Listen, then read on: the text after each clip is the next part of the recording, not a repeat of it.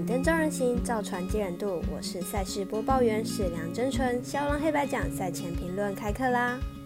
良好的运动习惯有助于提升免疫力。你可能不知道，九月九号是国民体育日。想活得长久，就要运动长久。选择喜欢的运动，让自己动一动，就跟买运彩一样，因为喜欢，所以才会用心去了解，看得懂比赛流向，不盲目追星，才能成功打微微。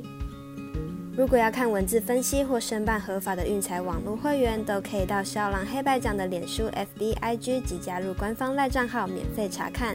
王海浮沉，客官们别跟丢了。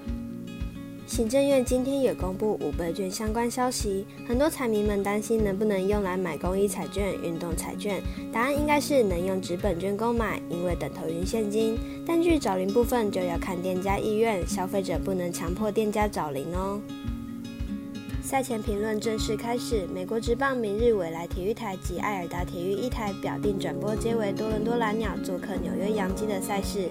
微微也选定本场赛事为单场，虽然没有场中，但至少可以看转播。买运彩看比赛才精彩啊！接下来关心美国网球公开赛，正如预料，球王乔科维奇和兹维列夫将在准决赛碰头。另一场准决赛就看麦维德夫能不能顺利取胜。以逸待劳的等待谁来争冠，金杯就在眼前，怎么样也要拼一场。女子单打四强赛虽然同样精彩，但黑马艾玛拉杜卡努排落冬奥金牌板西奇成功以下克上，因长相酷似杨丞琳让国人熟知，希望能延续好手感进入冠军赛。没有意外，应该是对上沙巴连卡，但需要先在准决赛赢过利拉安妮费迪南。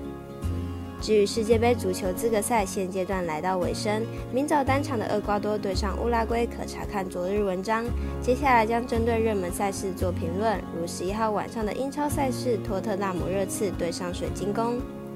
由于节目时长关系，只能精选两场赛事进行解说。首先先来看下美网麦维德夫对上奥格阿里亚西米的比赛。麦维德夫是目前世界排名第二名的俄罗斯好手，在上一场才丢掉本届美网的第一盘，但压制力依旧是超强。上场前两盘赏给对手六比三、六比零的成绩，状况非常的好。奥格阿利亚西米目前世界排名第十五名，本届美网打得跌跌撞撞，但依旧闯到四强赛。